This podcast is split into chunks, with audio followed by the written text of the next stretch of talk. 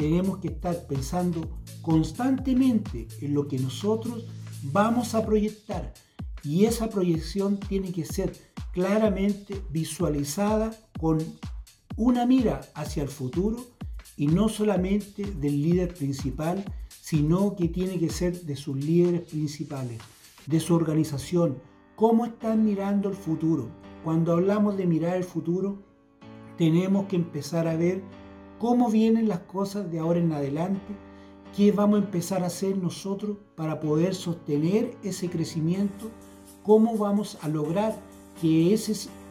crecimiento sea considerable y sea sostenido en el tiempo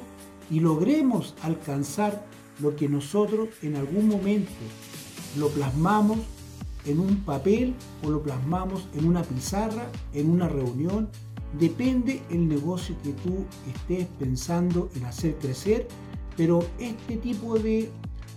temas se extrapola a cualquier tipo de negocio. Solamente tenemos que tomar el modelo y empezarlo a llevar a cada modelo de negocio. Por eso es muy importante que siempre tenemos que estar enfocados en lo que nosotros más queremos hacer. Y cuando hablo de lo que más queremos hacer es cuando nosotros realmente vamos a hacer una proyección. Nuestra proyección la vamos a hacer a donde tengamos nuestro enfoque. Si nuestro enfoque está ligado a todos esos elementos que realmente nosotros vamos a combinar para lograr que nuestro negocio vaya de forma sustancial creciendo y a la vez vaya en bloque, vamos a ir viendo que vamos a tener que ir haciendo ajustes. Y esos ajustes tienen que ser claramente lo que nosotros queramos lograr encontrar. Y cuando hablo de querer encontrar es cuando nosotros tenemos que ir viendo cómo vamos a crecer y a la vez vamos implementándole herramientas y herramientas no solamente en lo que se refiere a la parte de la parte informática, sino que también herramientas de gestión propia, como organización, como también las herramientas que tienen que ir acompañadas hoy día con la informática, que si nosotros no la acompañamos, finalmente, ¿cómo proyectamos el negocio? ¿Cómo vemos el futuro? Porque tenemos que tener claramente establecido no solamente en nuestro negocio, sino que en nuestra organización cómo será el crecimiento que vamos a tener conforme vaya pasando el tiempo, conforme vayan pasando los años y el análisis tiene que ser cada vez más exhaustivo. Y cuando hacemos ese análisis cada vez más exhaustivo, vamos a tener que tener posiblemente asesores para poder dar el otro paso. ¿Por qué es tan importante muchas veces los asesores en esta etapa? Porque muchas veces nosotros tenemos un horizonte claro, pero muchas veces nos falta ese pequeño detalle o también nos falta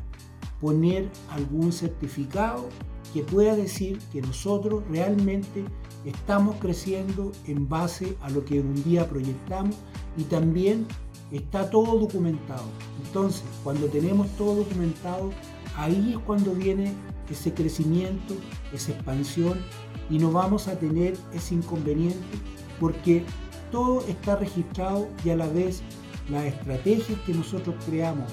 todas las formas que nosotros empleamos para empezar a darle forma a ese crecimiento, empiezan cada día a verse más claros y cada vez que nosotros empezamos a aclararnos mucho más lo que nosotros estamos haciendo, finalmente vamos a lograr que nuestro desarrollo, nuestro crecimiento sea tan potenciado porque nosotros estamos avanzando con todo tu equipo de infraestructura, con todo tu equipo de líderes, con todo el soporte que tú necesitas, ya sea financiero, ya sea tributario, ya sea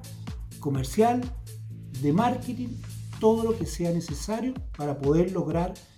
ese ansiado crecimiento de tu negocio, ese ansiado crecimiento en lo que tú un día pensaste. ¿Por qué? Porque tú lograste hacer y establecer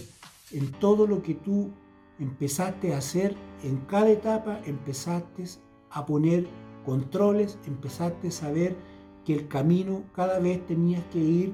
haciendo cada vez más escala y en esas escalas que tú hacías ibas implementando cosas y en esa implementación tú lograste hacer cosas tan importantes que finalmente tú lograste conseguir lo que tú más querías, que era hacer crecer tu negocio de forma considerable.